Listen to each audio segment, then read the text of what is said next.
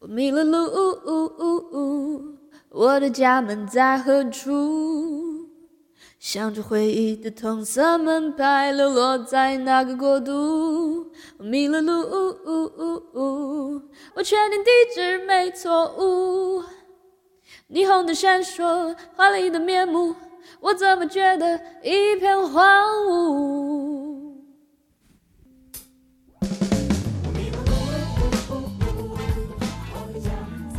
大家好呀，欢迎回到 Old Chinese，我是阿水。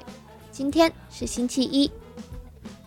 如果你人在疫情严重的地方，和我一样经常关在家里，那这周的主题你一定会喜欢。因为我们又要聊一聊外面的世界，尤其是在外面迷路的故事。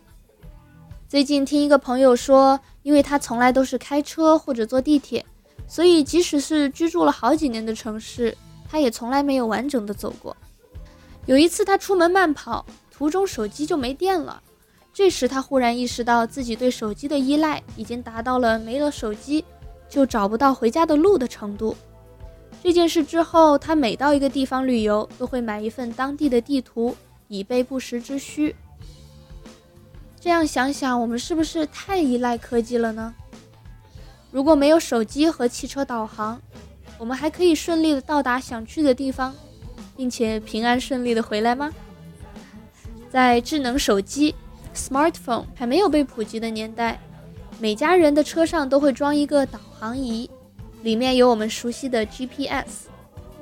那时大多数的导航系统，他们的数据库还需要时不时的更新一下。大家会把这个导航仪从车上取下来，连上家里的电脑，通过导航仪公司的网站和软件下载相关的更新的数据。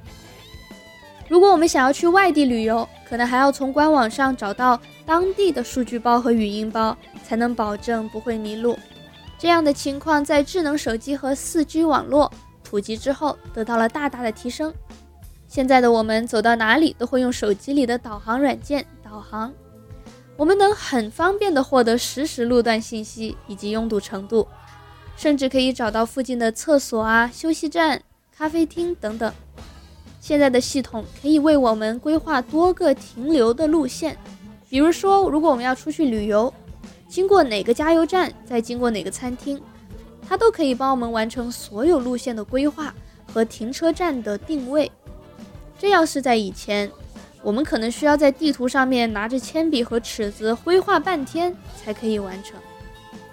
现在你甚至都不需要手机，大多数的智能手表就可以提供相似的导航服务。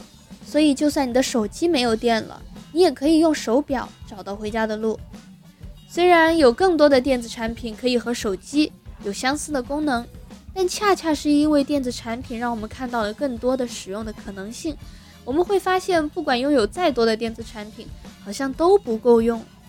比如说出门旅游吧，虽然我们带了相机、手机还有手表，但是经过一系列的拍照、录像、打电话、导航、看邮件、玩游戏、修图等等一系列的操作之后。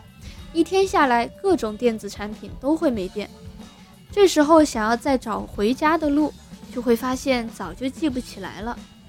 加上现在的年轻人都没有使用地图的习惯，只能很狼狈地寻找回家的路，或者祈求能够抓住一两个靠谱的当地人，为他们指明方向。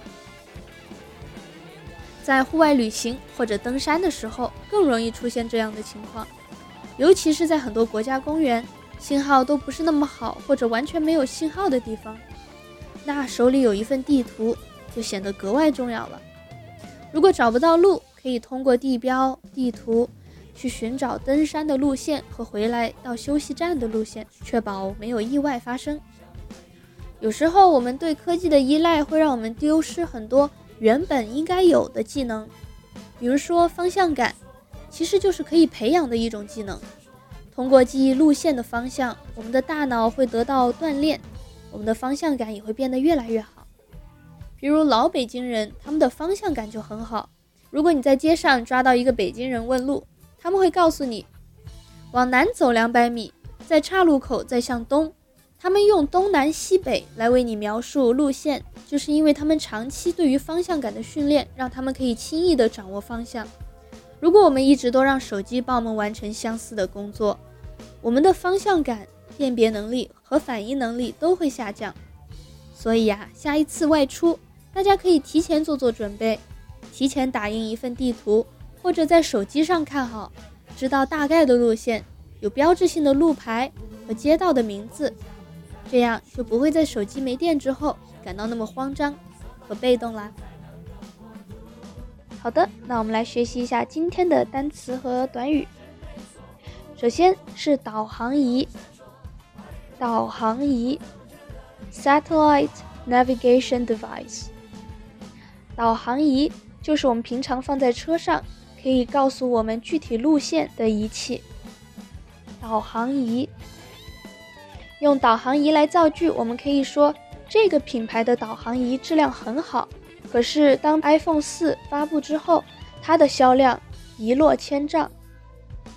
This brand's satellite navigation device has great sales performance, but it flopped after the launch of iPhone 4. 第二个，拥堵程度，拥堵程度。